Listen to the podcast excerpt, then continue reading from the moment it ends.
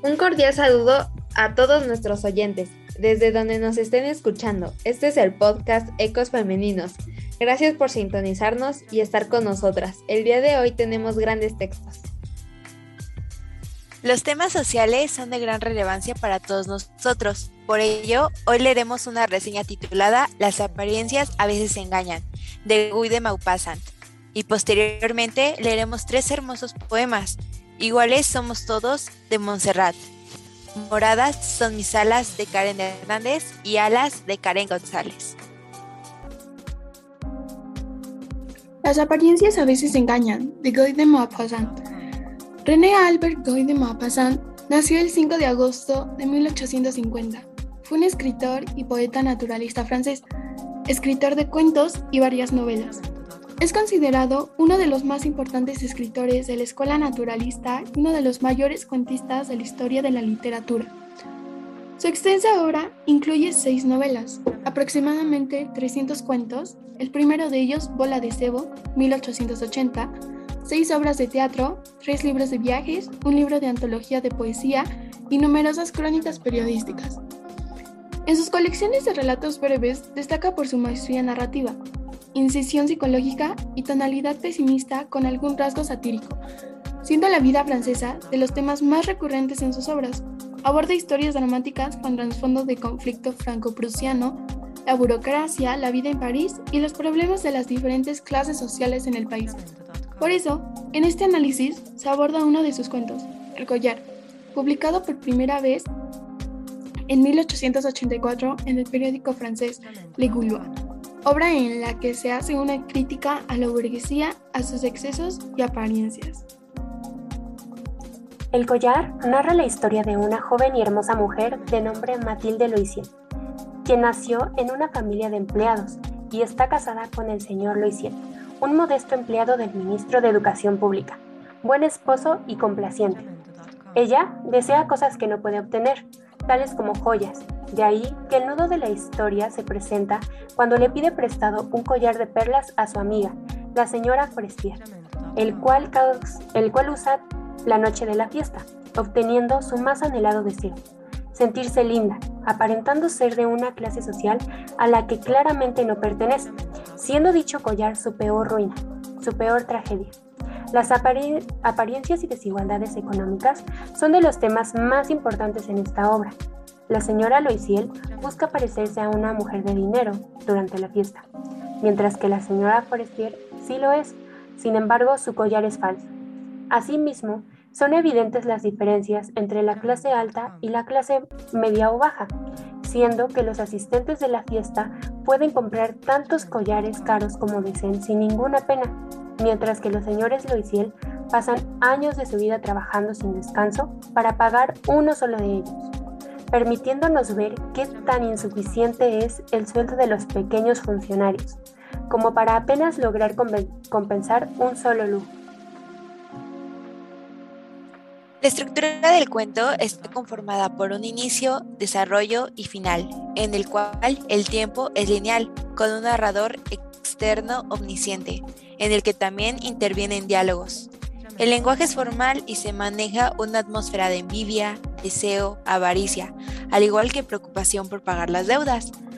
La historia se desarrolla en París, en las calles de Francia, principalmente en el hogar de la familia Loisel, en la casa de la señora Forestier, en el salón del ministerio y en la joyería del Palais Royal y en los campos elíseos.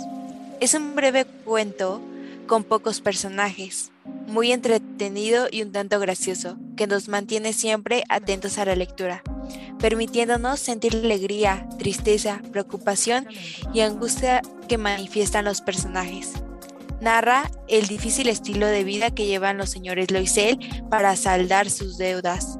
Asimismo, refleja cómo las desigualdades sociales y económicas, las apariencias y avaricia por querer permanecer en una sociedad de clase alta, se convierte en la peor pesadilla de la clase baja, pudiendo perder lo poco que tienen, incluso su belleza y juventud.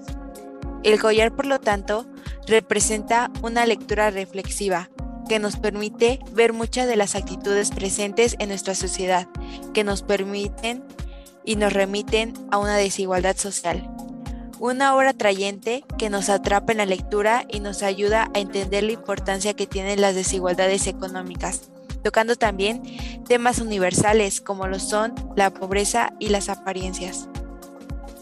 A continuación, leemos los poemas que se mencionaron al principio. Alas. Yo era una feliz niña, quería nadar, bailar, volar, ser libre y que nada ni nadie me pudiera detener. Pero llegó aquella noche, me cortaron las alas. Fue difícil emprender de nuevo el vuelo, pero jamás imposible. El hombre que me cortó las alas y me hizo indefensa ahora está en una jaula como un animal. Pero aquello me cambió. Ya no soy una pequeña ave, ahora soy un jaguar. Iguales somos todos. Iguales somos todos. ¿Por el color de tu piel piensas que eres superior? Más vale que reflexiones, qué gran equivocación. Porque iguales somos todos con un solo corazón. El color de nuestra piel lo cambia un rayo de sol si el corazón resplandece de igual la raza o color. Moradas son mis alas. Heme aquí en el lugar de los hechos, donde me has hecho el mayor de los hechos difamando los hechos de una mujer en despecho, cortando mis alas con hachas esa noche en las lanchas, mostrando tus caras a la mujer que amabas. Juraste con mis palabras, tatuando un morado en mis alas. Como pudieron percatarse, en la reseña se tocan temas sobre desigualdades económicas y clases sociales, los cuales siguen presentes hasta hoy. Podemos avanzar en tecnologías, pero no se avanza en lo importante que es el pensamiento y las actitudes con las que uno crece. En los tres poemas que se leyeron se tocan temas muy fuertes, como lo son el racismo, el feminicidio y la violencia hacia la mujer, situaciones que lamentablemente muchas personas viven día con día. Todo esto se viene arrastrando desde hace años. Muchos lo empiezan a normalizar pero es momento de decir basta y empezar a hacer acciones para cambiar esta forma de vida. Bueno, con esta conclusión nos despedimos y agradecemos el tiempo que se tomaron para escuchar Ecos Femeninos. Les deseamos un buen día, no sin antes recordarles que hagan aquello que los hace feliz y que su vida sea la mejor aventura. Hasta pronto. Prepa 5 José Vasconcelos, Literatura. Somos el equipo Mujercitas.